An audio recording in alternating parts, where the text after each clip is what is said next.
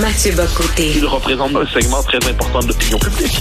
Richard Martineau. Tu vis sur quelle planète? La rencontre. Je regarde ça et là, je me dis, mais c'est de la comédie. C'est hallucinant. La rencontre. Bocoté. Martineau. Alors Mathieu, euh, tu suis de très près euh, ce qui se passe au Québec de la France où tu habites. Euh, tu dois avoir des horaires assez particuliers, là. Tu te réveilles Ah, dans ta oui, non, je- nuit. ce, ce soir, j'ai, euh, comme on peut dire, j'ai le- l'alarme programmée pour la nuit et ensuite le désir de la nuit blanche, mais comme je veux dire, le- la nuit blanche des adultes plutôt que celle des adolescents. Donc là, je vais regarder mon ordinateur, je vais rafraîchir les résultats, je vais guetter ce qui va se passer avec une, une passion fébrile. Mais, mais donc, j'ai j'ai très hâte de voir ça. Tu t'attends à, quoi là, comme euh, résultat euh, ce soir? Bah, en fait, il y, a- il y a à la fois des attentes et des espérances. Euh, L'attente, c'est un gouvernement ca- caquiste massif. Euh, J'ai pas trop de...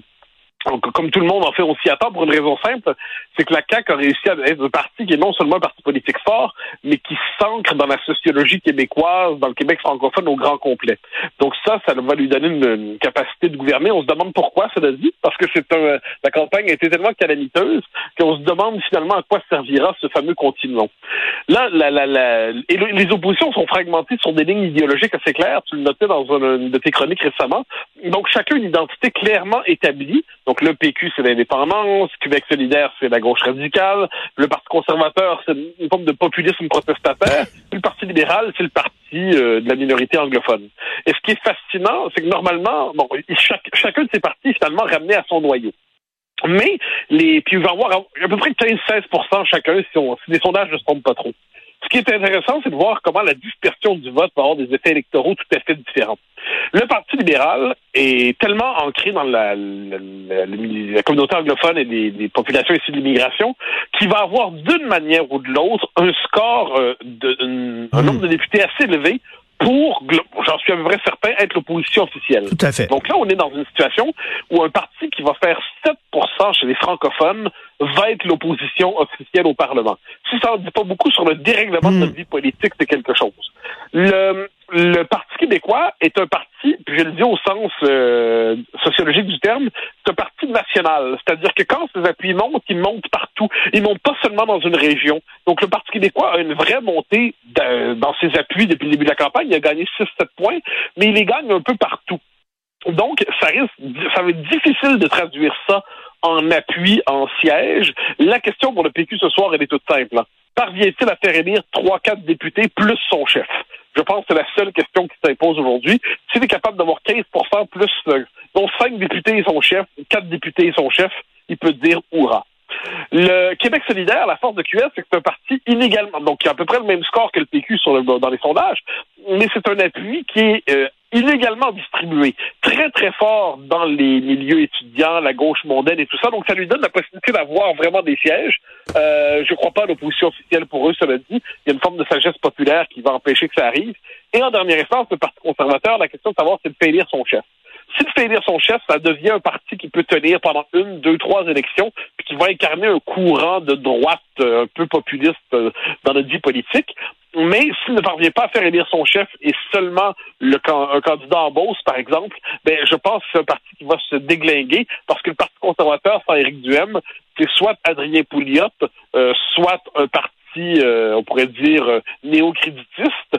Et c'est pas euh, ben, Adrien Pouliot c'est un homme intelligent mais il avait amené son parti à 1% et le néo-créditisme ben, c'est appelé à se, se fracturer en je ne sais combien de courants faut pas oublier qu'à une certaine époque au Québec l'ancêtre du Parti conservateur version du M les partis créditistes je pense qu'il y en avait trois qui occupaient le même créneau. Euh, c'est ce qu'on appelle des styles de partager les derniers segments d'un petit morceau de tarte Où tu te situes dans le débat concernant euh, le mode de scrutin? Il y a des gens comme Jean-Pierre Charbonneau qui disent euh, il faut euh, changer le mode de scrutin, adopter la proportionnelle mixte pour que chaque vote compte.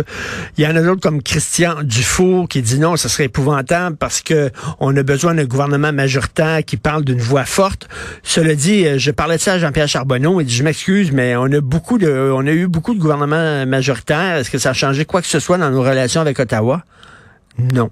Ben, moi, moi, j'ai toujours été et je demeure euh, favorable à notre mode de scrutin et hostile à la réforme du mode de scrutin. Pour une raison simple, c'est que je pense que alors, à l'échelle de l'histoire, il a fait son travail. Il a prouvé sa capacité à forger euh, des gouvernements forts, ce qui est important. Euh, moi, je, je, pense que le gouvernement doit avoir les moyens de gouverner. Ensuite, il a, euh, ça c'est pas un détail, il a permis aux nouveaux partis d'apparaître. En l'espace, donc, depuis les années 60. Le Parti québécois est apparu, l'ADQ est apparu, la CAQ, bon, la est apparu, le Québec solidaire est apparu. Notre mode de scrutin n'est pas hostile à l'émergence de nouveaux partis. Il fait simplement en sorte que le nouveau parti, pour être capable de, de percer, ça peut pas être simplement une espèce de de moment d'une humeur électorale soudaine, il doit s'enraciner. Il doit s'enraciner dans des comtés. Il doit se donner une organisation dans des comtés. Il doit être capable de percer en plusieurs endroits. Je pense que c'est c'est pas mauvais. Euh, donc ça, c'est une bonne. Je pense qu'on a un mode discuter qui fonctionne bien. Puis à l'échelle de l'histoire, on l'a jamais changé puis a tenu. Euh, ça, c'est un bon argument. Ensuite, euh, il y a de vraies raisons pour dire que notre mode de scrutin est adapté à un, un système bipartite. C'est-à-dire globalement deux partis qui s'échangent de pouvoir. Si on sort, peut-être un, peu un plus petit parti qui joue le rôle d'équilibre, on peut penser à la DQ plus récemment ou euh, ou des partis émergents.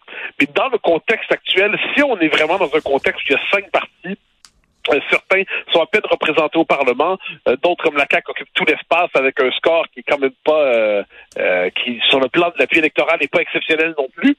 Euh, ce, ce, ce débat-là va se réimposer, puis les partisans de la réforme auront de bons arguments. Je ne suis pas certain que je ne pense pas brailler à leur position, mais je pense mm. que c'est une position qu'on doit entendre, parce que pour une fois, ça, sera ça ne sera plus le fruit d'un lobby idéologique obsédé par ça, mais ça va être le fruit d'un dysfonctionnement réel du mode de scrutin par rapport à la vie politique du Québec. Écoute, euh, Mathieu, demain, on va revenir bien sûr sur les résultats d'aujourd'hui. Là, je veux euh, me transposer en France parce que je t'avoue que je suis inquiet. je lis beaucoup, beaucoup d'histoires euh, euh, de, de, ce qu'on appelle l'ensauvagement, euh, des attaques épouvantables, totalement gratuites, contre, même contre des personnes âgées, tout ça. Euh, qu'est-ce qui se passe dans ce pays-là? Ben, en fait, c'est le bon terme, c'est l'ensauvagement. pendant longtemps, cet ensauvagement-là, on n'osait pas le nommer. On n'osait pas le nommer parce que on, on considérait que c'était ça entretenait le sentiment d'insécurité, comme c'était qu'un sentiment. À un moment donné, c'était plus possible de le nier. Donc là, les médias, globalement, en parlent, mais en parlant toujours de faits divers. Encore, globalement, en parle. On n'en trouvera pas de traces dans Le Monde, on n'en trouvera pas de traces dans le dans l'Obs, dans l'IB. On va en parler dans le Figaro, dans, dans Valeur, euh, sur mm. CNews. On va en parler euh, bon, dans d'autres médias. Mais cette réalité-là a percé. Cela dit, quand on parle de faits divers, c'est une manière de, de ne pas tenir compte de la signification globale de ce qui se passe. La signification globale de ce qui se passe, c'est des quartiers qui se dérobent désormais à la police, qui se dérobent aux institutions, qui et où les représentants de l'institution, que ce soit non seulement les policiers, mais les pompiers aussi, les professeurs peuvent se faire attaquer. Des quartiers où les gangs de les gangs euh, issus du trafic de, de, drogue souvent euh, qui sont alliés de manière ou de l'autre aux islamistes sont plus forts que les forces de la République. Donc c'est un débalancement. Et là il y a la question l'espèce de en fait c'est presque un détour vers le Québec mais euh, mais ça nous revenir en France tout de suite. Il y a le grand tabou, mais qui vient d'éclater, c'est le lien entre euh, entre l'immigration massive et l'insécurité. Euh, pendant longtemps, c'était interdit de mentionner ça. Or là, Gérald Darmanin, donc le ministre de, de l'Intérieur d'Emmanuel Macron, même lui a été obligé de convenir que j'ai pas les chiffres exacts parce que tu me poses la question comme ça, mais c'est plus de 50 par exemple de la délinquance de rue qui est due aux, étrangers. Si je ne me trompe pas, j'espère ne pas me tromper, mais c'est à peu près dans ces chiffres-là. Si on ajoute à ça les issus de l'immigration, comme on dit, alors là, ce sont des chiffres qui sont euh, plus qu'inquiétants. Et je dirais que tous les Français le, le savent et le ressentent d'une manière ou de l'autre. Donc, ce qui est fascinant, c'est de voir le comportement quotidien des uns et des autres, comment ils s'adaptent à ça. Euh, les femmes, par exemple, le, soir, le soir, ça commence tôt, hein, 21h, 22h, ne prennent plus les transports en commun. Euh, les femmes prennent des cours d'autodéfense, de boxe et tout ça. Les femmes transportent désormais, se promènent en groupe pour éviter de se faire harceler. Euh, ont des bons, des, euh, des, bons beaux poivres dans leur sac et mmh. ainsi de suite.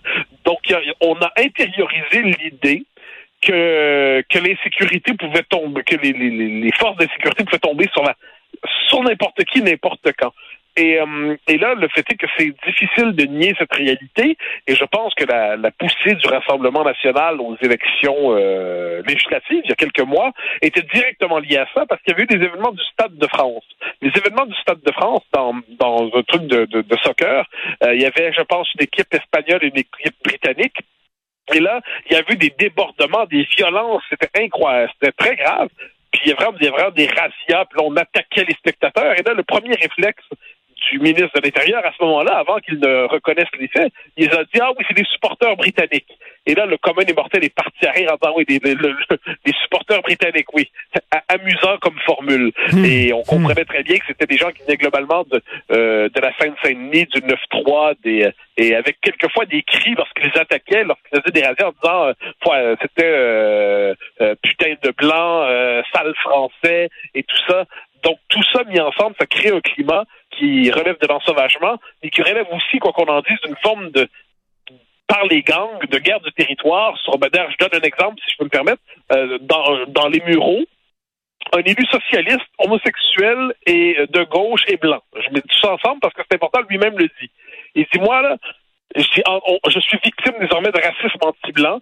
Des, des gangs, des gens, ou en fait des, des jeunes lui ont dit euh, T'as plus ta place ici, les blancs, maintenant c'est nous qui sommes là, vous vous dégagez. Et lui dit Je suis désolé de le reconnaître, mais il y a, un racisme anti-blanc, il y a des facteurs d'insécurité, et, et, et je vous le dis en tant qu'homme de gauche. Autrement dit, regardez, je suis pas un mmh. sale homme de droite qui dit ouais. même en tant qu'homme de gauche, donc, donc moi j'ai une ah. morale pure, j'ai une morale saine, et même moi je suis obligé de constater ça.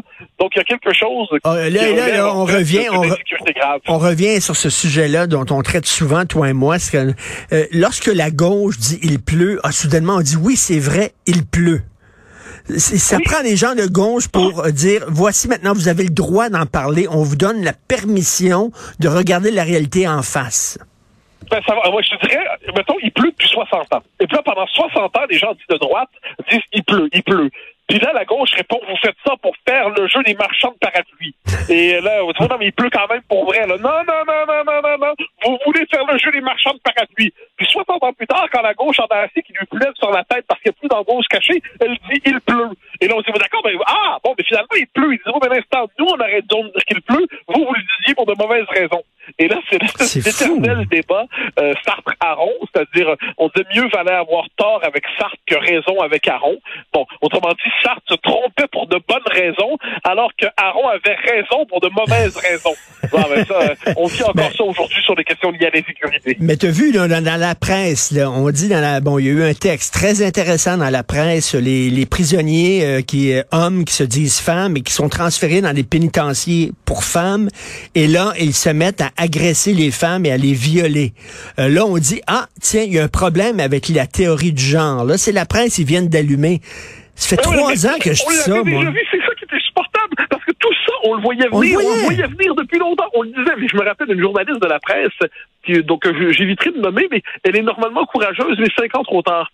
C'est-à-dire qu'elle voit, alors que dans son milieu, on continue de ne pas voir ce qu'elle voit, puis elle a le courage de nommer, mais nous, ça faisait des années qu'on le disait. Ben oui. Quand on lui fait remarquer, Madame, vous savez qu'on le dit depuis des années, elle répond oui, mais vous, c'était du point de vue de la droite identitaire. bon, premièrement, je sais pas ce que c'est, mais mettons que c'est de ce point de vue-là, ça veut peut-être dire que mon point de vue était pas si mauvais que ça. Je veux dire, peut-être que finalement, le, la théorie que vous me prêtez, l'idéologie, ben peut-être qu'elle permet de voir ce que vous ne voyez que tardivement. Mais encore une fois, on y vient. Il y a que des gens de gauche qui ont le droit de critiquer la gauche. Quand la gauche est critiquée de l'extérieur, même vu les effets de ses politiques, eh bien, c'est aujourd'hui comme étant une critique illégitime. C'est une histoire qui traverse le 20e siècle et qui nous frappe encore aujourd'hui. Et quand c'est toi et moi qu'on se dit, ça n'a pas de sens que des hommes puissent participer à des compétitions sportives pour femmes juste parce qu'un matin, ils se lèvent et disent je me sens femme en dedans, ça n'a pas de sens, on est transphobe. Mais quand eux le disent, ah, ah, là, les autres, c'est correct, ils sont objectifs. Ben, comme d'habitude, comme c'est pour ça que moi là-dessus, on a chacun nos, nos, modes de défense par rapport à ça. Moi, je confesse c'est devenu à peu près indifférent sur le plan euh, personnel ou existentiel cette logique du déni. C'est-à-dire, bon, ben, ils accepteront jamais. Par définition, il y a des gens qui sont des pestiférés, qui sont des infréquentables. Bon, c'est très bien, ça les concerne. De l'autre côté, de l'autre côté, je, je, me passionne à analyser leur comportement, leur mécanique de déni, et ensuite leur reconnaissance du réel, ensuite leur mécanique de négation du fait que d'autres avaient vu avant eux ce qu'ils voient aujourd'hui. Puis ça devient un formidable sujet d'étude sur l'aveuglement idéologique. Oui. Comme quoi, c'est pas. oh, Il y a toujours moyen de faire quelque chose, finalement, de leur courage tardif. Tout à fait. Ben merci Mathieu. Écoute, euh, bonne nuit. Je sais pas euh, quel genre de nuit tu vas avoir. J'aime autant pas l'imaginer. On se reparle Une demain. nuit d'extase sur Twitter à commenter les élections. OK, bon, on va te suivre. Parfait. Merci beaucoup, Mathieu.